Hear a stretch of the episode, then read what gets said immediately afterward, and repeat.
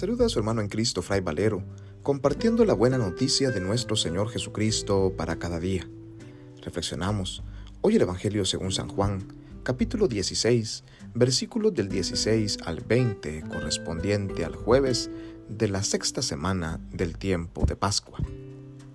En aquel tiempo, Jesús dijo a sus discípulos, Dentro de poco tiempo ya no me verán, y dentro de otro poco me volverán a ver algunos de sus discípulos se preguntaban unos a otros, ¿qué querrá decir con eso de que dentro de poco tiempo ya no me verán y dentro de otro poco me volverán a ver?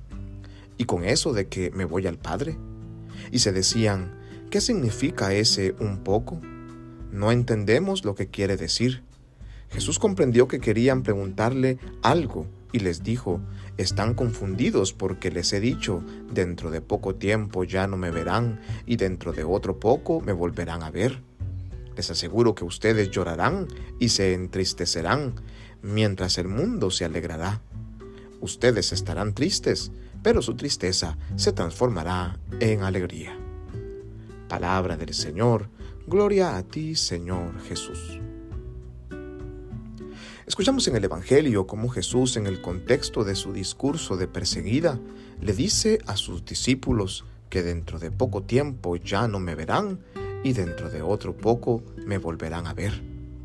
Este juego de palabras que parece tan incomprensible para sus discípulos sigue siendo a veces incomprensible para nosotros. ¿Cómo puede Jesús decirnos que dentro de poco tiempo ya no le vamos a ver? Jesús está haciendo referencia directa a que morirá él está siendo perseguido por los fariseos, por los saduceos, por los sumos sacerdotes, por los herodianos. Muchos lo persiguen y quieren silenciar su voz. Jesús es consciente de esto y por eso previene a sus discípulos como diciéndoles estén preparados, porque dentro de poco tiempo ya no me verán, ya no estaré con ustedes. Nosotros nos enfrentamos también en la vida con esta realidad que es la muerte. Un tiempo estamos aquí y otro tiempo ya no estaremos. Y asimismo en nuestra relación con nuestros seres queridos, un tiempo están con nosotros y otro tiempo ya no lo estarán.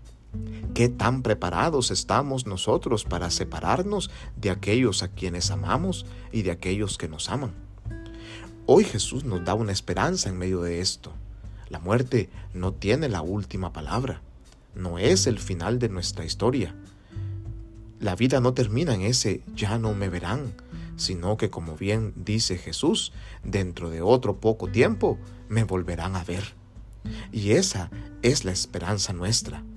Saber que dentro de poco volveremos a encontrarnos con el Señor, cara a cara con Jesús, que Él mismo que murió resucitó de entre los muertos y ascendió al cielo, y está ahí sentado a la derecha del Padre y desde ahí está esperándonos para que volvamos a juntarnos los vivos y los muertos y disfrutemos de esta realidad nueva que es la plenitud de su reino, la nueva Jerusalén, el que nosotros le llamamos el cielo.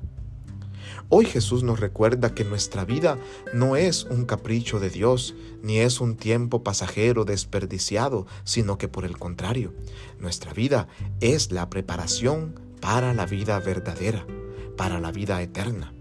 Un día nos volveremos a encontrar cara a cara con nuestros seres queridos que han fallecido y estaremos junto a Jesús y junto a Dios nuestro Padre gozando juntos de la verdadera vida que no tiene fin.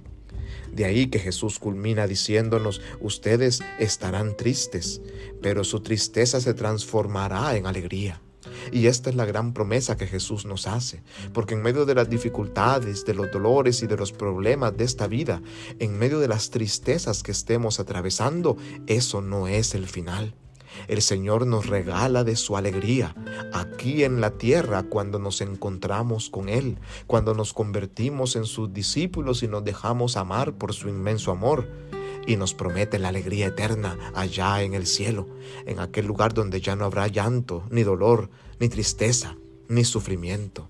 Hoy la palabra de Dios nos recuerda que después de la muerte hay vida, que no podemos preocuparnos ni entristecernos por las dificultades que pasamos, sino que por el contrario, nos espera una alegría que no tiene fin.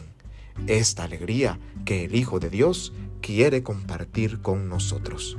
Que Dios en su infinita bondad y misericordia nos bendiga y nos guarde en este día, en el nombre del Padre y del Hijo y del Espíritu Santo. Amén. Paz y bien.